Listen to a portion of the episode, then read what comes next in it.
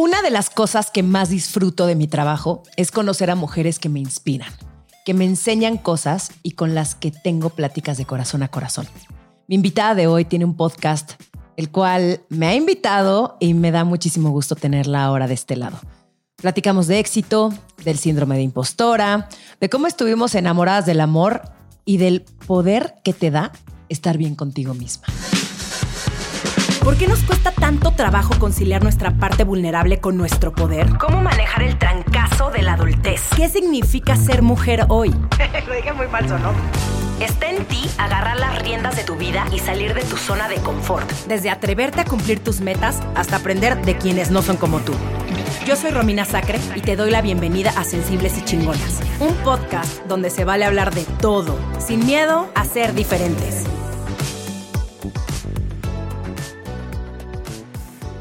Leti Sagún es conductora, escritora, conferencista y podcaster.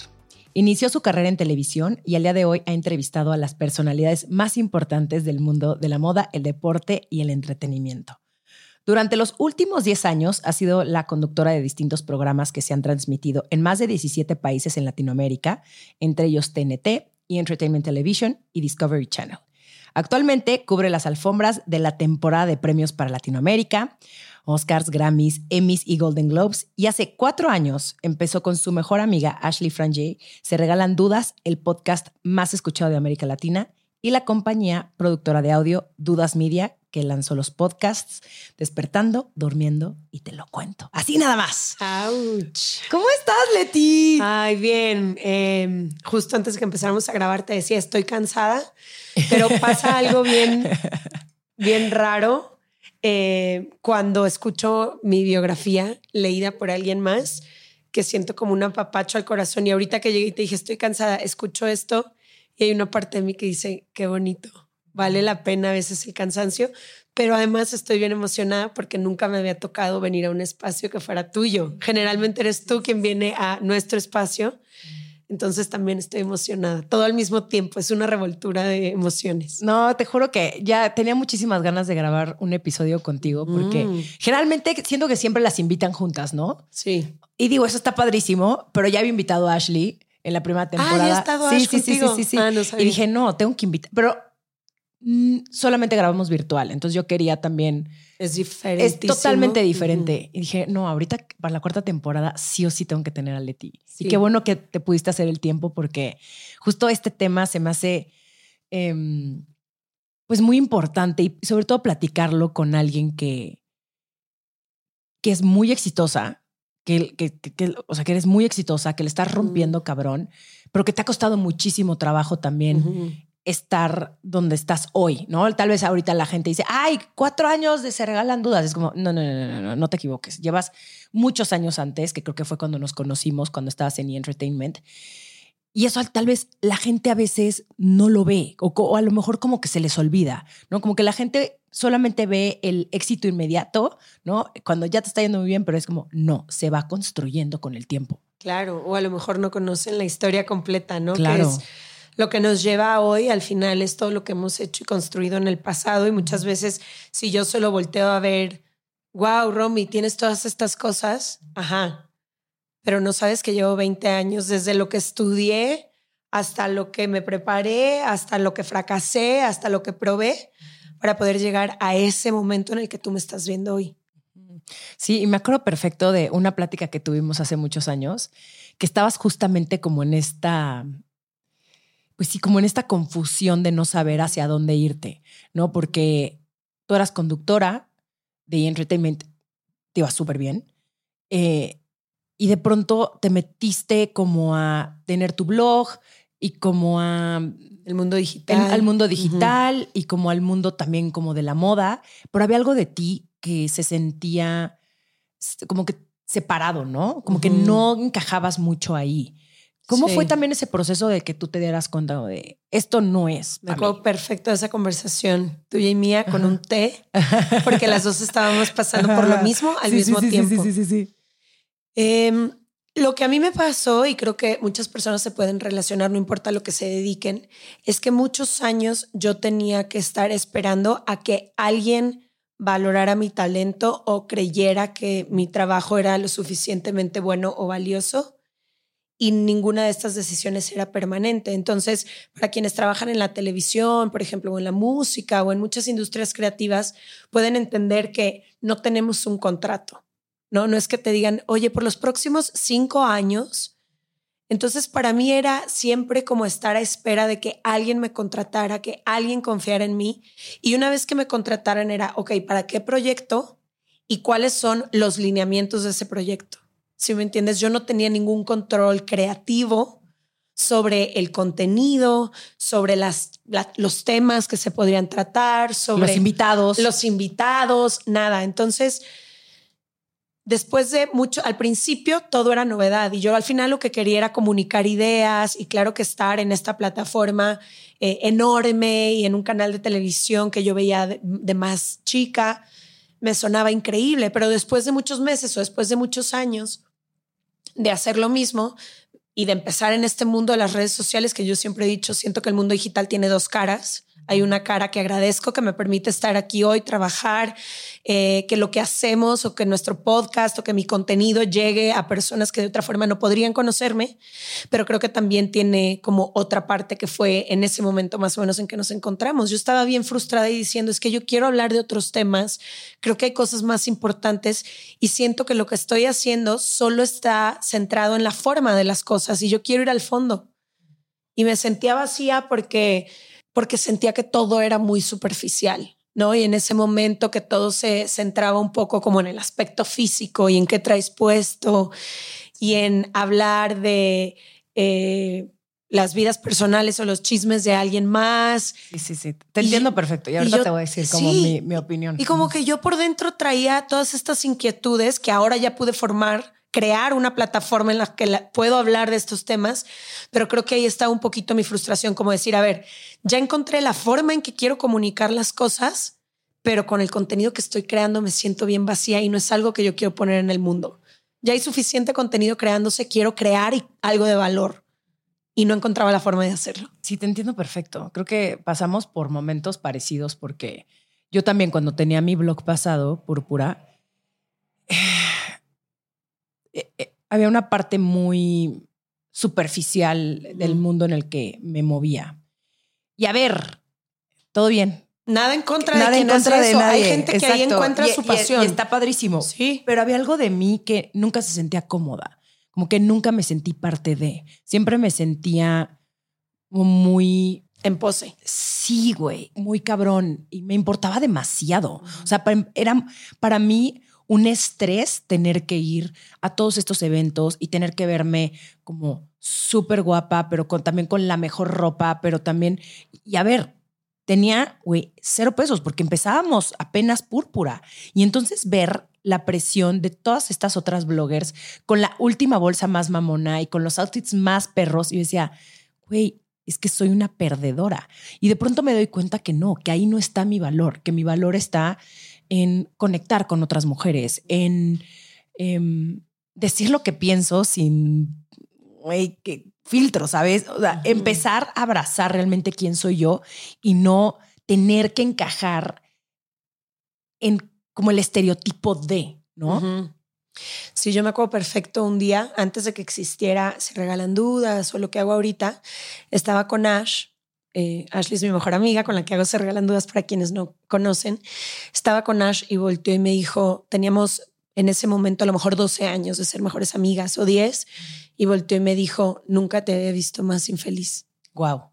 No tienes que hacer esto que estás haciendo. Tú nunca.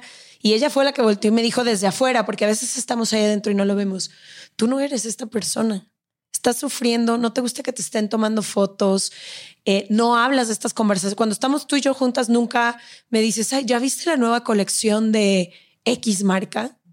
Esa ni es mi pasión, ni son mis temas, ni es mi personalidad, ni es mi forma de ser.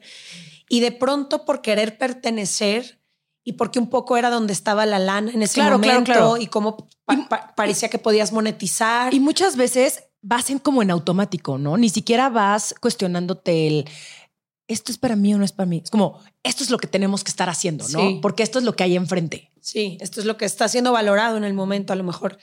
Y ese día que me, que me dijo eso, para mí fue un freno hasta aquí y como un replantear mi vida, mi vida completa, como cuál es la dirección hacia en, en la que quiero ir, aunque vaya más lento, aunque menos personas conozcan lo que hago, aunque me paguen una cuarta parte de lo que quizá podría ganar, pero ¿para qué quiero ponerme en este lugar o en esta posición si soy sumamente infeliz?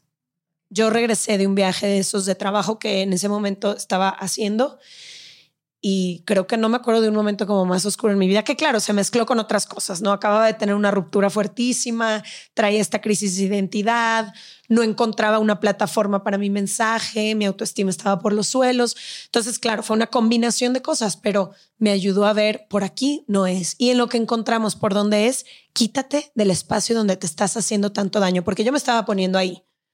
Nadie me estaba obligando a hacer estas cosas. Totalmente, totalmente, sí. Y, y, y empieza a entrar como mucha culpa, ¿no? Porque al mismo tiempo es, qué malagradecida eres ¿no? Todas las cosas tan padres que te está ofreciendo la vida es como, sí, gracias, pero no lo quiero. Y también se vale. O sea, también se vale decir, sí, está increíble, todo bien con la atención y todo bien con este glamour que traen las redes sociales, etcétera. Pero a veces también puedes decir, not for me. Y, y se súper vale decir, no, ya no lo, ya no, ya no lo quiero. Gracias, lo quise en algún tiempo, ya no lo quiero. Sí. Y creo que genuinamente hay gente que ahí encuentra su propósito, su felicidad, lo que sea. Yo ni siquiera fue durante un tiempo, yo lo supe desde el día uno y estuve muy poco tiempo en eso. Luego, luego creo que como que direccioné. Incluso ahorita para mí las redes sociales son un espacio muy raro de habitar, porque si por mí fuera, mi, mi alma justiciera quisiera hablar de puras causas a las que hay que darle visibilidad todo el tiempo. ¿Y por qué no lo haces? Sí lo hago. lo o sea, sé que lo haces, sé que lo haces, sé que lo haces mucho en Twitter y en, y en Ándale, Twitter como que es una plataforma en la que lo hago más. En Instagram lo hago seguido, pero a veces cuando es nada más una foto de mi cara, por ejemplo, me cuesta 10 días, dos semanas poder siquiera subirla, porque una parte de mí está en todo este rollo de no seas narcisista, qué importa poner tu cara ahí, qué va a aportar eso al mundo. Entonces yo a veces tengo que bajarle un poco a mi jueza interna, que es bien dura, como, oye, todo es un balance y todo está bien. Hoy puedes hacer un post para darle visibilidad a algo o con una causa feminista o en pro de las mujeres o lo, lo que está pasando en tu país. Y eso no significa que mañana no puedas postear algo de tu vida o de tus amigos y quitarte también como eso que a veces me impide mostrar otra parte también de mí. Sí, porque no eres una sola cosa. No soy una sola cosa. Y eso está chingón. Sí. O sea, siento que eres como un así un panorama de Nadie muchos, somos sí, exacto, solo una como, cosa. exacto, como de muchos otros colores de sí, sí me gusta esto, pero no porque pueda subir un, es que lo acabo, o sea, es, es reciente, por eso estaba hablando, pero eh, no porque subas un reel con tus amigos bailando o aventándote en, en, en manometas en, en, un, en, un, en, una montaña en el pasto, significa que te quita importancia a lo inteligente que eres si te involucras en una causa social. Y siento que eso también pasa en redes. De pronto la gente solamente está esperando un lado tuyo, ¿no? Es como, uh -huh. ay, ay, ay, ay, no, no, no, no, no, no, no, no, no. A ver, Leti y Ashley, quédense únicamente hablando de salud mental y de relaciones y de sus exnovios, porfa no se metan en feminicidios, porfa no se metan en eh, lo que está sucediendo en México, porfa. Es como, ¿por qué no? Y ahora sí. yo creo que más nos tenemos que meter. O sea, yo sí esperaría que las personas que tienen una plataforma de miles de seguidores uh -huh. lo hicieran más, uh -huh. porque este mundo se está yendo a la chingada. De la causa que, que quieran, que a ti ¿eh? te mueva. Que a ti te mueva, sí. pero sí se necesita un poco más de huevos para cambiar este mundo, ¿no? O por sí. lo menos un poquito la conciencia de la gente. Sí, sí, y usar la plataforma para eso, pero sí, creo que es muy interesante eh, como quitarnos estas etiquetas que a veces nos compramos de una misma, que a mí por lo menos me limitan mucho a veces a, a mostrar otras partes, porque si solo soy A, B o C, ¿qué pasa el día que quiero ser D o mostrar E o lo que sea, ¿no? Pero sí. sí. es una conversación que tengo constantemente conmigo misma. A veces también, ¿para qué quiero postear ciertas cosas? Como cuál es el objetivo. Y tampoco me puedo clavar tanto porque entonces no postearía nada. Que sabes lo que me dice Ash, por hacer todas estas preguntas que te haces a ti misma. Tu Instagram tiene siete semanas y tampoco está bien para nuestros podcasts. Porfa, sube algo de lo que quieras. Y yo, perfecto, ok, voy a tratar. Un gatito. Un gatito, tu gatito. Oye, Leti, em, ¿por qué eres tan exitosa? Si tú me lo puedes decir así, sin modestia, dímelo, ¿por qué eres tan exitosa? ¿Qué haces, ¿qué haces mejor que nadie? Wow, ¿qué hago mejor que nadie? Qué pregunta complicada. Yo tengo una relación que ha cambiado mucho con, con el éxito en los últimos años porque tuve que redefinir lo que significaba el éxito para mí, ¿no? Entonces, que me diga alguien que me conoce como tú me conoces que soy exitosa, me llena el corazón porque yo no creo que el éxito sea solo lo que la gente celebra como éxito. Yo siento que me siento exitosa por primera vez en mi vida, a lo mejor estos últimos tres años, por el balance que yo he podido hacer en mi vida.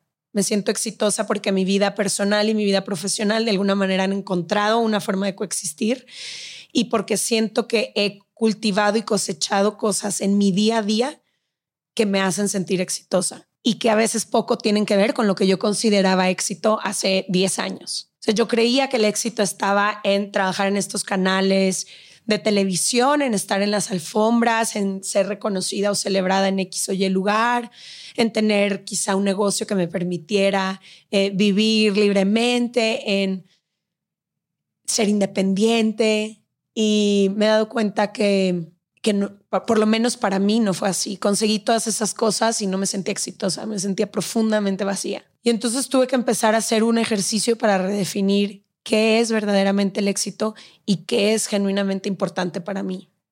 Y yo creo que ahora para mí el éxito está en todos los días buscar acercarme a una versión de mí más auténtica, una versión de mí. A mí me gusta mucho, a mí, a mi alma le gusta mucho estar en constante crecimiento. Entonces, siempre y cuando esté en constante crecimiento o esté buscando eh, cositas, eh, yo me siento muy exitosa. Y estos últimos tres años de mi vida han sido los únicos que he estado ahí.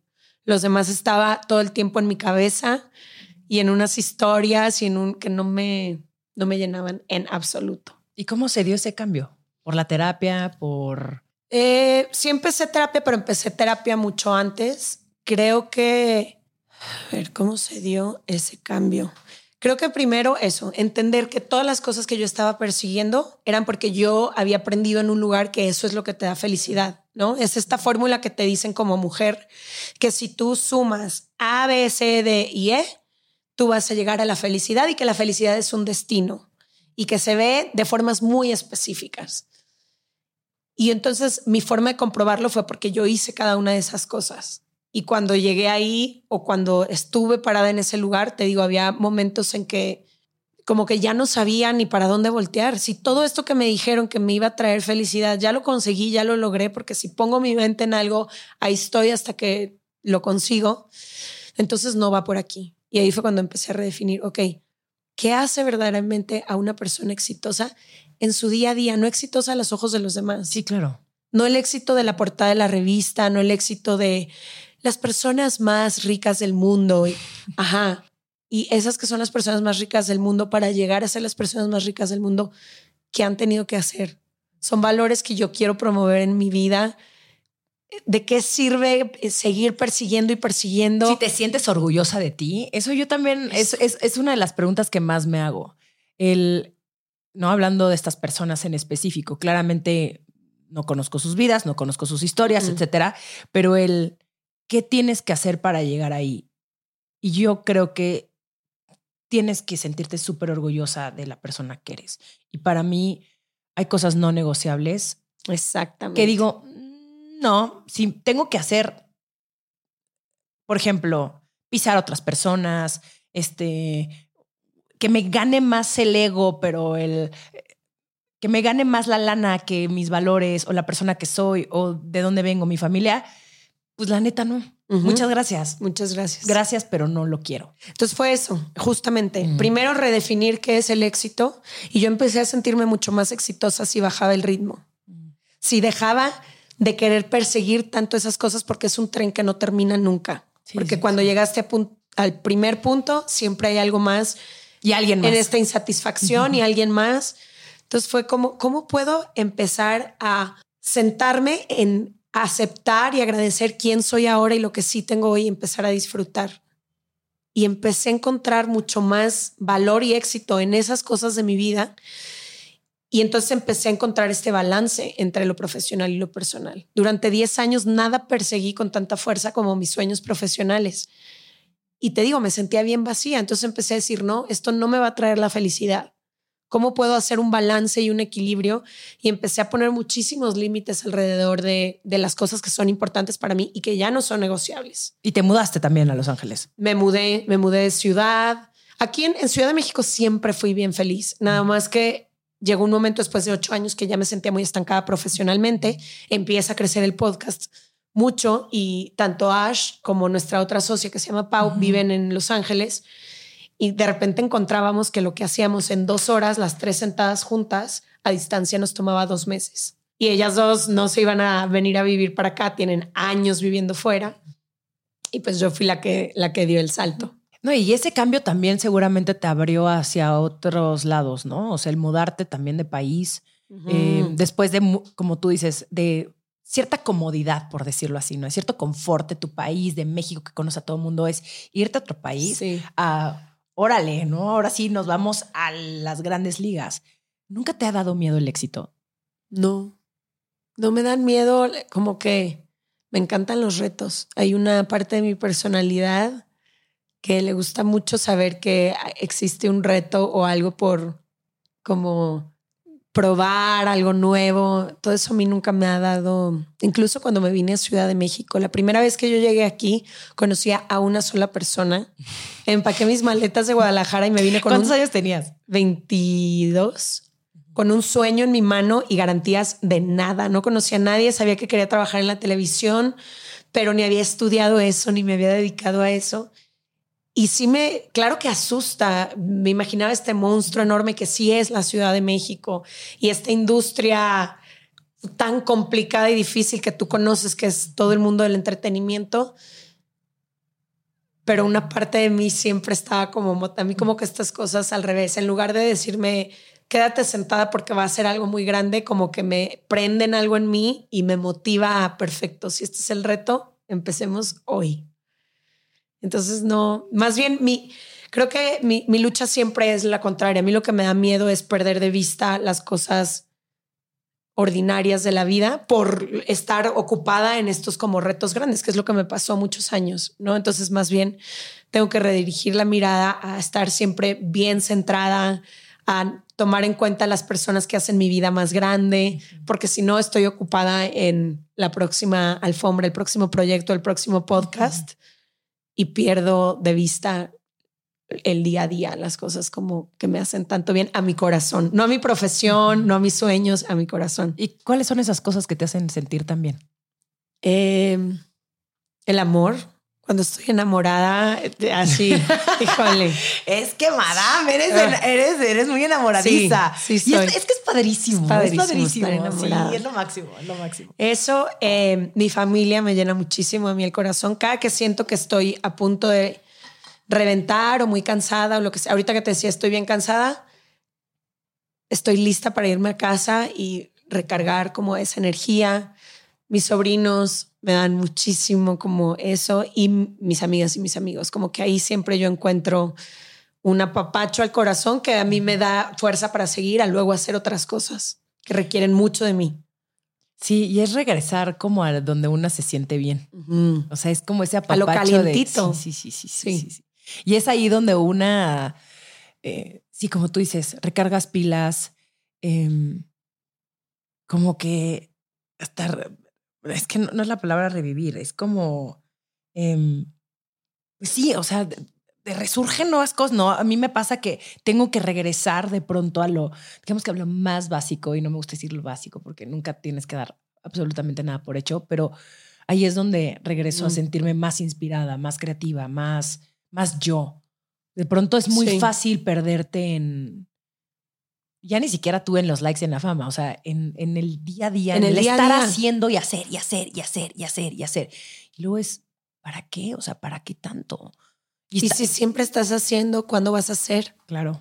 Sí, sí, sí, sí. Ser tú, ¿no? Exactamente. O sea, nos perdemos en el hacer y se nos olvida el ser. Oye, ¿hay algo que te haga dudar de ti? Eh,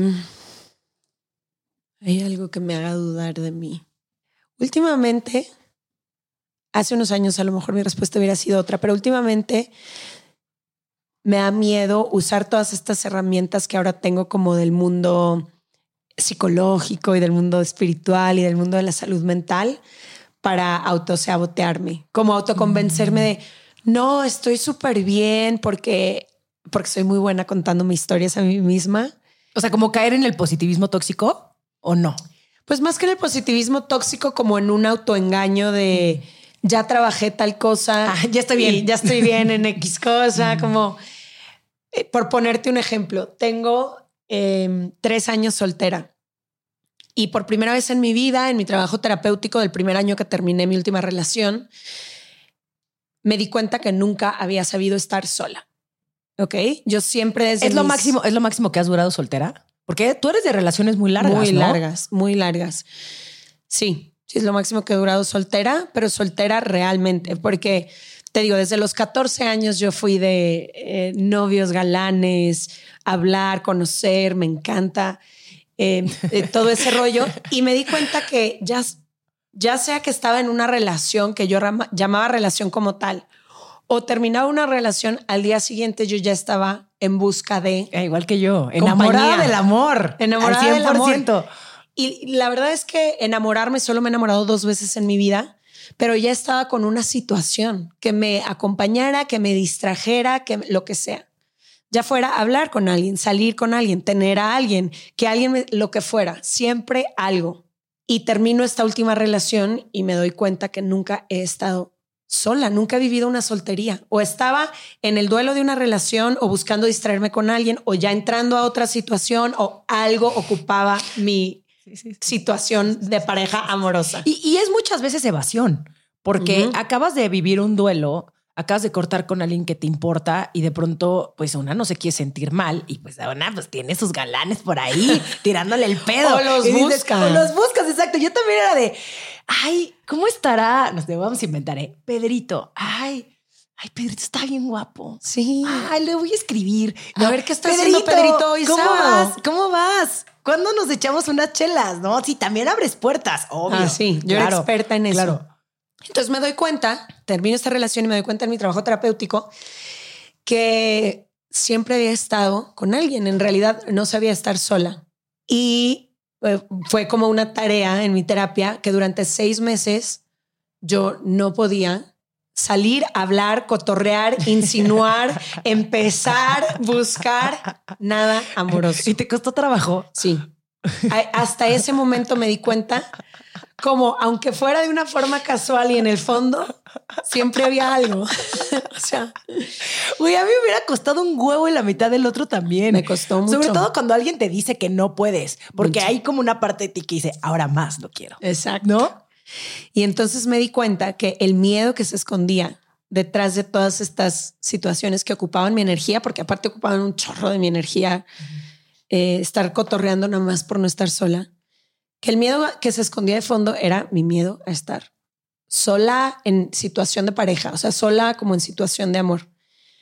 Y entonces volteé a mi, mi terapeuta y me dice, a ver, estos últimos dos años tú me los has descrito como los dos años más felices de tu vida. Y estuviste soltera. Ese es tu peor miedo. Tu peor miedo es, o sea, tu peor miedo que se esconde y que no te atreves a aceptar y que está en el inconsciente, es decir, me voy a quedar sola y sin una pareja. Y estos últimos dos años de tu vida has estado sola, sin una pareja, sobre todo estos últimos seis meses, completamente sin una siquiera conversación con alguien, y los has descrito como los más felices y plenos de tu vida. Entonces ya descartamos ese peor miedo que existía. Si tu peor miedo es vivir como has vivido estos últimos dos años, suéltalo ya. Y entonces, por primera vez, empecé a vivir una soltería desde... Desde la conciencia. Desde la conciencia y desde no querer genuinamente buscar algo o alguien. Y me liberó en tantas formas y en tantas maneras. Pero aquí es donde te digo que a veces me doy miedo a mí misma, porque ya han pasado tres años y entonces ya tengo pánico que ya esta es mi zona de confort estoy feliz en mis tiempos, estoy feliz en mi vida, en mis acomodos, en mis arreglos. Entonces ya no sé si yo solita me empiezo a autosabotear a, como este fue un trabajo terapéutico, nunca más voy a bajar mi barrera y volver a, volver a abrir mi corazón porque ya me acomodé aquí. No creo. No, no porque cuando, cuando llega una persona que realmente con la cual conectas, que te gusta, que, la, que hay de pronto así, ay, creo que me importa esta persona, es fácil. O sea, no, no es. Sí, no, no hay mucha lógica. Exacto, exacto. no sé pero, pero, entiendo el punto, entiendo el punto. Sí, porque yo no sé si abro, más bien, no he abierto mi energía en estos tres años para conectar con alguien. Incluso cuando ha habido una que otra persona que me gusta, porque estaba en este modo de voy a aprender a estar yo sola. Entonces, eso es un poco lo que digo últimamente, con que yo no empiece a usar todas estas herramientas para protegerme, cubrirme y autosabotearme por la vida. Esto por poner un ejemplo de la pareja, no, pero sucede en el trabajo, en todo. Creo que ahí puedo estar bien. Oye, pero qué chingón que te diste, bueno, más bien que te has dado todo este tiempo para conocerte a ti. Conocerme a mí. Para, y para estar contigo y para tener una relación contigo, porque pocas personas se atreven a realmente asumir esa soltería, ¿no? Es decir, voy a estar soltera y lo voy a vivir conscientemente. Y sin, ay, ¿por qué nadie me pela? Es que no puede ser. Porque literalmente me di cuenta que yo salía, siempre que salía, claro. salía con el deseo escondido y no hablado y no dicho de que alguien volteara a ver y me ligara esa noche. Obvio. Eh, el otro día hice una lista con una amiga de. Hoy te va a dar mucha risa, pero hicimos una lista de. Ok, vamos a hacer una lista de todos los güeyes con los que ha salido. Y entonces, bueno, ella no hacía como tal persona, o sea, de mi primer novio, ¿no? Así. Tuvimos muchísimo tiempo juntas, por eso hicimos ah. esa lista, ¿no? Y fueron en Facebook de qué? No, no, no, así de que del 2000. Exacto, mi, mi, primer novio, ¿no? A los 13 años, ¿no? Pues Fernando. Y entonces poníamos así, ¿te emocionaste con él? O sea, tenías como, como esperanzas con él. yo, sí, obvio. Entonces ya, ¿no? Poníamos un hongo. Este, ¿tuviste sentimientos por él? Como, sí, pues sí. Y entonces, un corazón. Y luego, ¿se lo dijiste? Y entonces, sí. Güey, así con todos. Tú no tienes una idea, Leti, la cantidad El pergamino. Pero aparte, güey, es que yo dije, ¿en serio tuve sentimientos por esta persona? No es cierto. Y todavía se lo dije cuando neta hoy lo veo en retrospectiva y digo, eras una enamorada del amor máxima, máxima. Pero después fue muy cagado porque me rompen el corazón. O sea, viene así mi ex que me rompe el corazón, que si quieren saber más de esta historia, está en un episodio de Se Regalan Dudas. Sí. Y a partir de ahí... Diez años de vacío. Diez años en que el pergamino está en blanco y luego ya continuamos.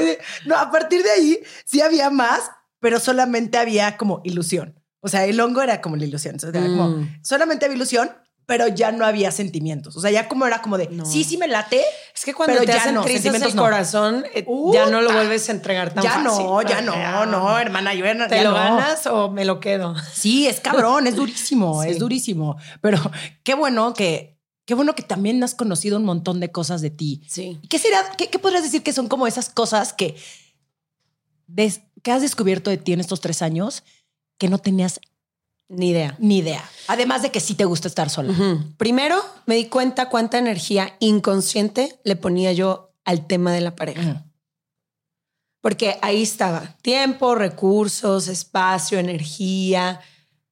Estaban depositadas en siempre tener como algo que me acompañara o alguien que me acompañara. Después me di cuenta que no tenía lo suficientemente cultivadas o fortalecidas otras áreas de mi vida. Que yo me acuerdo mm. perfecto en alguna de mis rupturas que alguien me dijo, es que tenías todos tus huevos en una misma canasta y era la suya. Y dije, primero, qué presión para el pinche güey cargar con toda mi todo, todo, ¿no? hazme feliz. Hazme feliz, mi tiempo, mi entretenimiento, mis ilusiones, mi futuro, mi todo, así, todo está depositado en ti. Y segundo, cuando esa, ese huevo no funciona o esa canasta se cae, te quedas sin nada porque todo lo pusiste ahí. Entonces me di cuenta que podía fortalecer y ponerle atención y han crecido muchísimas cosas en mi vida que cuando estaba centrada muchísimo en esa energía como de la pareja o del amor, no permitía que todo esto creciera. Y me refiero a desde tiempo de calidad, eh, con amigos, me refiero a mis hobbies, me refiero a quién soy yo cuando no me acompaña alguien, ¿no? Cuando no me comparto con alguien, qué me gusta hacer, cómo me defino como persona, cómo me todo, todo, todos los aspectos. Es que desde, desde el entretenimiento hasta la comida, hasta cómo me puedo dar placer, hasta tantas cosas que siempre estaban como con la dirección hacia afuera. Oye, ¿crees que el no estar en una relación también te ha ayudado a crecer profesionalmente? Sin duda. Sin duda. ¿Por qué? Porque al no tener mi energía puesta en, bueno, no sé, la última relación que tuve me ayudó tanto a crecer profesionalmente porque tenía él más confianza en mí de la que yo tenía en mí misma y en mis proyectos. Y él era de impulsarme todos los días. Me acuerdo una vez, hasta lloré, imagínate lo bonito que se me hizo eso, una vez que me hizo una lista como de todas las cosas que, que él creía que yo tenía desatendidas de mi vida profesional que me podrían ayudar a crecer. Y entonces ahí él me puso como escribir un libro, todas las cosas que ahora he hecho, pero que alguien más tuvo que imaginarlas para mí porque yo estaba muy en síndrome del impostor y muy en inseguridad de no creerme muchas cosas posibles. Entonces, no, no sé, no creo que esté peleada una cosa con la otra. Lo que sí creo es que si quiero que ambas cosas existan, que es lo que ahorita me gustaría que tú me dijeras tú cómo le has hecho, pero si quiero que ambas cosas existan, sí supongo que hay que poner muchísimos límites en lo profesional, porque si no empiezas a estar muy ocupada, a no tener el tiempo, a llegar siempre cansada, a, ¿no? Como empujar todo hacia la pareja y pues tampoco creo que sea justo. Estás escuchando Sensibles y Chingonas. En un momento regresamos. Quería platicarte que he estado haciendo cosas con Walmart y así me enteré de los programas que tienen en torno a la equidad de género. Por ejemplo, tienen uno que se llama Red Crecemos Juntas, otro sobre mujeres en retail y otro llamado Mujer Ejecutiva y Círculos de Confianza están súper chidos porque le dan herramientas a las mujeres de su equipo para desarrollar nuevas habilidades, competencias y conocimientos. Todo esto para poder crecer dentro de la organización. Y me gusta cuando las empresas son congruentes entre lo que dicen y hacen. Es un tema, sobre todo cuando tu pareja también es workaholic, que es mi caso. Sí. mi novio es súper turbo workaholic y tuvimos una plática, no hace, hace dos semanas, de nuevos acuerdos de, ok, los dos estamos en chinga, perfecto. También son épocas, también son, también son, momentos, ¿eh? También no estamos así todos los días de todo el año, no, pero de pronto hay momentos donde se junta la chamba, donde él es productor, entonces está en pre y lo pierdo prácticamente, ¿no? Está en su cabeza, está en otro lado, pero sí tenemos estos acuerdos de los momentos en los que estemos juntos, nuestra caminata en la mañana con nuestros perros y en la noche somos tú y yo fulón. O sea, y una vez a la semana, sí, exacto, no celular, y una vez a la semana tenemos nuestra date. Así, así, truene de llueva, relampagué, a huevo, por lo menos una vez dentro de la semana, el fin de semana, esa parte, convivimos. Porque si no, también es muy fácil. Es facilísimo. Es Solamente volcarte en tu, en, tu trabajo y, por ejemplo, algo que también a él no le molesta, de hecho, son las redes sociales. O sea, él no tiene redes sociales. Y yo, cuando empecé a salir con él, yo estaba acostumbradísima que todo tenía que, subir, ¿no? Nos sentaba en la mesa y ya empezaba yo a hacer stories y fotos y... Y él me ha quitado también esa, esa otra parte que de pronto también digo, fuck, no, es parte de mi trabajo, pero no, prefiero, prefiero tener como súper claro los momentos donde estoy con mi pareja o con mis amigos y, y, poder separar un poco el trabajo de, mi relación y de, mis, de, mis amigas. Porque si no, o sea, al final lo que yo digo, mi trabajo no me abraza en las noches. O sea, Literalmente. no me va a decir todas las mañanas te amo. Eh, el día de mañana puede acabarse. O sea, si, si el mañana, que tal que ya no hay internet y ya no hay podcast y ya no hay nada. Y esas personas son las que te van a seguir acompañando en el camino. Entonces, no hay que perder tampoco. Es que el balance, ¿no? Que suena tan fácil, pero que es tan complicado. Yo no creo en el balance. ¿No crees? O sea, no creo en el balance porque sí creo que hay momentos de tu vida donde pones tu foco en otras cosas. O sea, y, sí siento, por ejemplo, este año en específico que mis amigas pues han estado un poco más on the side. Mm. Em, no, obviamente no todas, etcétera, pero tengo menos tiempo porque he estado muy en chinga con la chamba y pues el tiempo que me queda, también muchas veces no estoy en la Ciudad de México. y el tiempo que me queda, pues estoy con Juan. Y, no, que no hable con ellas, pero no he tenido tiempo tampoco de verlas mucho en persona, como tanto como a mí me gustaría. Mm. Em, sí, o sea, creo que muchas veces el tratar de encontrar el balance, por lo menos a mí, me vuelve más loca porque trato como de controlarlo y es como, no, a veces solamente tienes que aceptar y aprender a decir que no. O sea, también una vez más, nadie te está obligando a hacer. O sea, nadie me está poniendo una pistola en la cabeza que haz tu podcast. O sea, platica con Leti Zagón. O sea, nadie me, nadie me está amenazando para platicar con esta señorita, sino lo hago porque lo amo. Y hay una parte de mí, y a ti también te pasa, pues somos unas intensas y nos mama el quiero hacer esto y ahora quiero más esto y ahora ya se me ocurrió este nuevo proyecto. Y eso también está bien padre. Pero y, que alguien te acompañe también en ese proceso es hermoso pero también al mismo tiempo una se vuelve mucho más selectiva. Sí. Porque sí tiene que ser esa persona como tu ex que me platicas y qué belleza que hay veces que sí necesitas de esa otra persona que te empuje tantito a a lo mejor a ese, esas inseguridades que tienes, porque a ver, somos seres humanos, nos autosaboteamos un montón. De mil formas. Y, y, nuestra mente nos juega de pronto unas historias rarísimas. Oye, pero hace rato mencionabas el síndrome de la impostora. ¿Te sigue dando en algunos momentos o no? ¿O ya lo tienes trabajadísimo? No, yo no creo que nunca se vaya porque también creo que no es culpa nuestra que tengamos el síndrome de la impostora, como el sistema está diseñado para que las mujeres pues, desde niñas no hayamos escuchado nuestra voz, no tengamos nuestra autoestima fuerte, no queramos ocupar espacios, eh, no no tengamos representación en espacios importantes, entonces cuando llegas ahí sientes que en cualquier momento te lo van a quitar pero lo sigo sintiendo siempre. Ah, me da risa, pero hay varias frases, por ejemplo, hay veces que se nos acercan mucho y nos dicen es que se regalan dudas, me cambió la vida.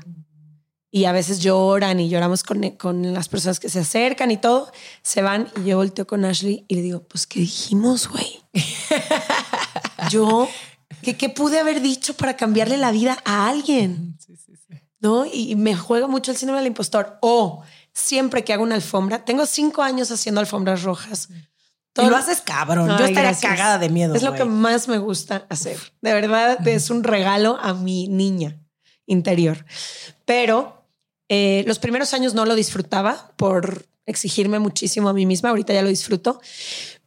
Pero termino siempre las alfombras diciendo, un día se van a dar cuenta que no me van a volver a hablar la próxima, esta ya fue tu última alfombra, da las gracias porque ya esto se va a acabar en cualquier momento, como que es solo cuestión de que descubran. Mm, claro, claro, Que, que eres un engaño o que no sabes. Y para mí es un tema bien fuerte porque si no hago consciente esta voz que me ataca, me ataco a mí misma y me puedo quedar a mí me gusta mucho estudiar porque eso hace que baje mi nivel de estrés en cualquier situación, ¿no? Cuando estudio me siento preparada y eso me da como tranquilidad.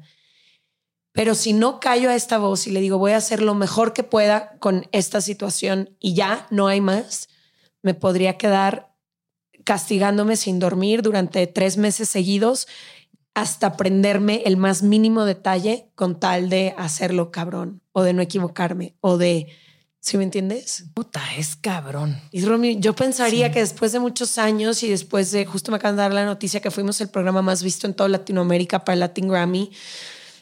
Son las primeras veces que estoy yo sola en la alfombra roja, casi siempre estaba con alguien. Y yo misma me voy a la cama y digo, pues, ¿qué hiciste? o sea, de, pues, si lo harás tan bien como dicen. Claro. Si me entiendes? Yo a veces me dudo a mí misma. No, y sabes que yo creo que además de qué bueno que es una súper profesional y que estudias, te diviertes haciéndolo. Y eso la gente lo disfruta. Sí, me divierto muchísimo. Y eso eh, ahí es cuando la gente conecta contigo. Yo creo que cuando ves a alguien en, en el escenario, ¿no? Este me, me pasó viendo a Zetangana, que lo veía en el, lo vi en el escenario. Que fue una gozada. Una gozada. O sea, vi a Zetangana y dije, hay personas que nacieron para estar en un escenario. Hay personas que nacieron para que otras personas los veamos. Él es una de ellas, pero porque se está divirtiendo. Y en el momento en el que tú te diviertes, contagias eso. Cuando ves a alguien que le caga lo que hace, que ya nada más está ahí por obligación, porque tiene que cumplir un contrato como Justin Bieber hace unos años que vino aquí a México y nada más hizo el pinche oso y me cagó. Este, es, diferente, ¿no? Y, y, conectas. Entonces, pero entiendo perfecto este sentimiento, güey. O sea, y creo que ah, me encantaría que llegara el punto en el que no tuviéramos ni siquiera que platicar de estos temas. Porque si te pasa a ti, que la gente lo ve y dice, no mames, pues ve a Leti todo lo que tiene y todo lo que ha logrado y además es guapísima. O sea, todas estas cosas infinitas.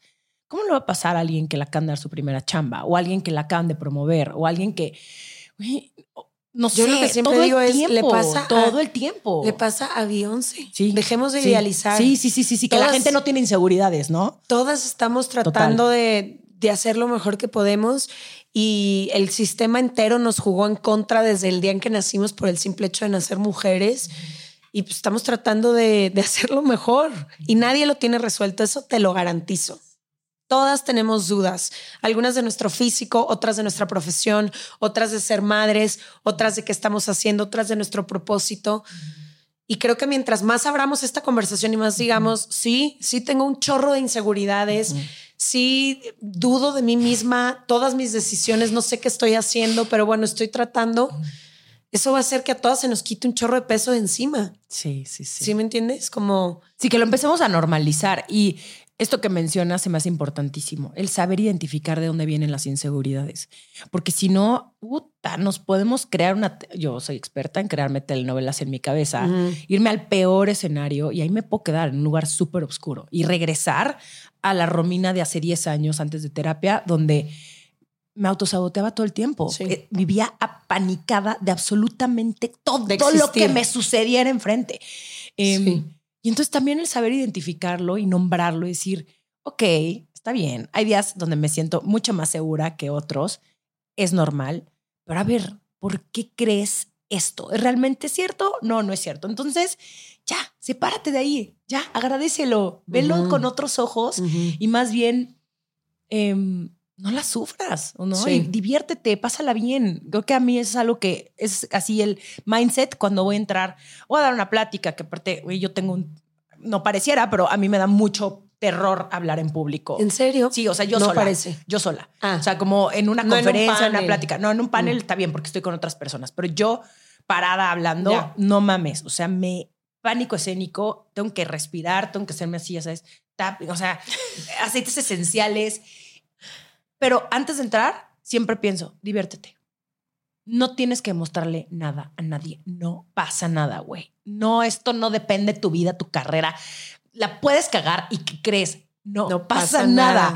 Y entonces siento que también eso te quita mucho el estrés de querer hacerlo siempre bien o querer sacarte siempre 10.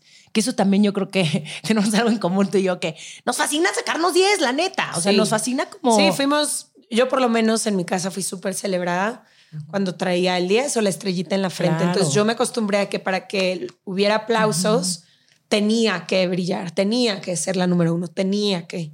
Sí. Y eso luego trae autoexigencias fuertísimas. Oye, Leti, ¿has escuchado que alguien te diga que todo lo que te ha pasado es por suerte? Sí. ¿Y qué les dices? ¿Crees en la suerte o no? Eh, ay, no sé si creo en la suerte creo que no hay ninguna historia de ninguna persona que admire en mi vida que haya sido una suerte, un golpe de suerte. Por lo mismo que hablábamos, como nuestra historia entera nos lleva a lugares que por más que tengas el golpe de suerte más cabrón de tu vida, si no tienes las herramientas, si no tienes las ganas, si no tienes el talento, si no tienes el propósito, eso no va a florecer. Eh, no, es que ya, yo ya no me tomo como ofensa nada de lo que alguien pueda opinar porque creo que ya soy dueña de mi historia. Antes, cuando no era dueña de mi historia, pues sí, me calaba cualquier cosa que me pudieran decir, ¿no? De estás aquí por X, Z o Y, mm, o esto no te lo ganaste, o hay gente más capaz que tú, o lo que sea. Ahorita como que sé quién soy, Em, sé lo que me ha costado estar donde estoy, sé el trabajo que le he puesto los últimos 15 años de mi vida a, a mi parte profesional, pero también los últimos seis años de mi vida a mi parte personal. Entonces ya un comentario así como que suertuda. Sí hay circunstancias, sí entiendo que, por ejemplo, hay tiempos, ¿no? de ciertas cosas. Se regalan dudas, por ejemplo, fue uno de los primeros podcasts en Latinoamérica. Sin duda eso nos dio cierta posición de ventaja, no lo dudo. Pero si no tuviéramos un contenido de calidad, al tercer mes que salieron 250 mil podcasts a competir, pues el changarro se cae. ¿Sí me entiendes? Totalmente. Entonces, hay ciertas si llegas quizá antes o si llegas después, o si llegas con más fuerza, o si traes una propuesta nueva a la mesa, o si hay algo que te caracteriza, o si alguien te ayuda.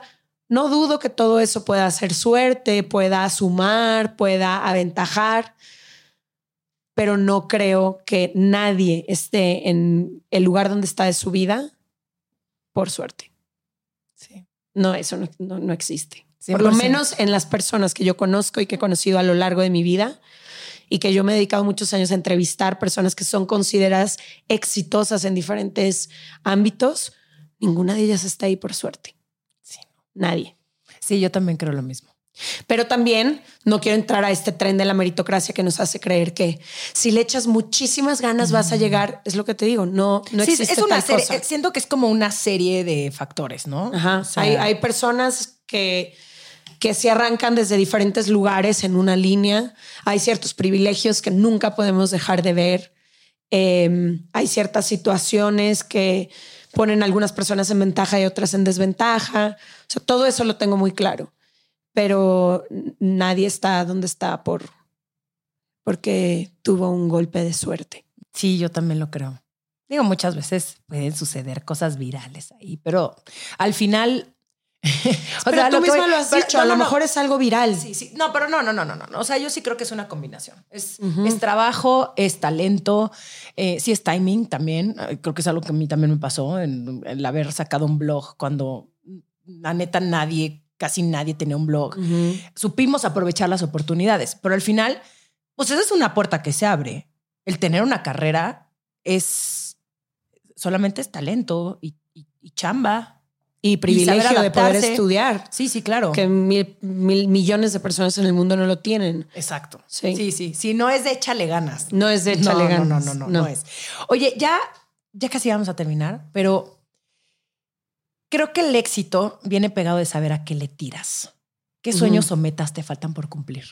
Eh, yo era muy, soy muy soñadora. Creo que es una de las palabras que más me definen desde niña yo tenía mundos imaginarios enteros y me gusta soñar y, me gusta soñar en grande y como te decía en una de tus primeras preguntas, no le tengo miedo a lo que sueño. Como que me puedo imaginar grandes escenarios y Asha a veces voltea y me dice, güey, neta, admiro los huevos que tienes de creer que hay cosas que se pueden lograr que yo las veo en otra vida posibles. Pero hace como justo ayer, hace seis años que se murió mi mejor amigo, dejé de planear tanto a futuro porque empecé a entender que lo que más me estaba robando la felicidad era ponerme metas em, y metas a futuro, como creer que hay una punta en el Everest y que entonces yo siempre tengo que estar remando y remando porque algún día voy a ser feliz, porque algún día voy a conseguir tal cosa, porque algún día voy a llegar. Y me di cuenta que en ese camino yo estaba siendo muy, muy infeliz porque no, no estaba primero puesta en el presente, en donde sí estaba, y estaba perdiendo de vista todo lo bello que tiene la vida en el día a día. Entonces, ahorita trato de dar mi 100% en el lugar, en el proyecto y en el momento en el que estoy. Y ya no le pongo expectativas al futuro, ni profesionales ni personales. Honestamente te lo digo, me preguntan mucho, si te quieres casar y tú quieres tener hijos y, y ahora que quieres escribir otro libro, no, no sé, no tengo mi energía puesta ahí. Estoy hoy ocupándome de lo único que sí tengo, que es el presente. Mm. Y que ahí esté todo, porque creo que ahí es donde podemos verdaderamente gozar la vida. Ya después... Es donde uno decide. Sí, y hay quien me dice, pero si no vas con rumbo, ¿a dónde vas?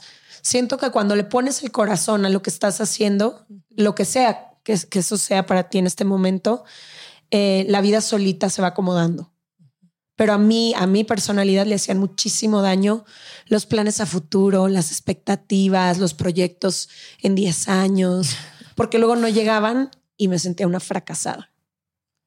No, mis sueños de más niña era que según yo me iba a casar, iba a tener seis hijos, iba a tener una ONG, Y llegaron mis 30 años y ni casada, ni con hijos, ni con ONG, ni con nada. Y luego dije, ¿por qué me estoy haciendo esto a mí misma? Tú da lo mejor que puedes todos los días y ya verás que llega. No necesitas cumplir ningún checklist en la vida. No se necesita y así gozo más. Uy, qué bonito. Ay, gracias. Muchas gracias por haber estado aquí conmigo hoy. Eh, por si no te siguen en redes, ¿dónde te pueden encontrar? Eh, bueno, nuestro podcast está como arroba se regalan dudas en todas las plataformas. Y mis redes personales estoy como arroba leti con Y, S-A-H-A, en todas las plataformas igual. Bueno, no en todas las plataformas, solamente me da la vida para Instagram y estoy próxima a cerrar Twitter por toda la desgracia en la que se está convirtiendo esa plataforma. Ay, Jesus Christ, ya sé, caray. nuestro, nuestro tío Elon está perdiendo. Está loquito ese señor, ¿eh? O sea, creo que ya se le está yendo el pedo, pero bueno. Sí, pero bueno, eh, por lo pronto ahí, me pueden encontrar. Muchas gracias. Gracias por haber estado aquí. Te quiero, te, quiero, mucho, te admiro. Yo lo mismo te iba a decir, sabes que te quiero y te admiro, es mutuo. Esto fue Sensibles y Chingonas. Síguenos en Instagram y Facebook como Sensibles y Chingonas. Y no olvides suscribirte a nuestro newsletter en sensiblesychingonas.com, diagonal newsletter.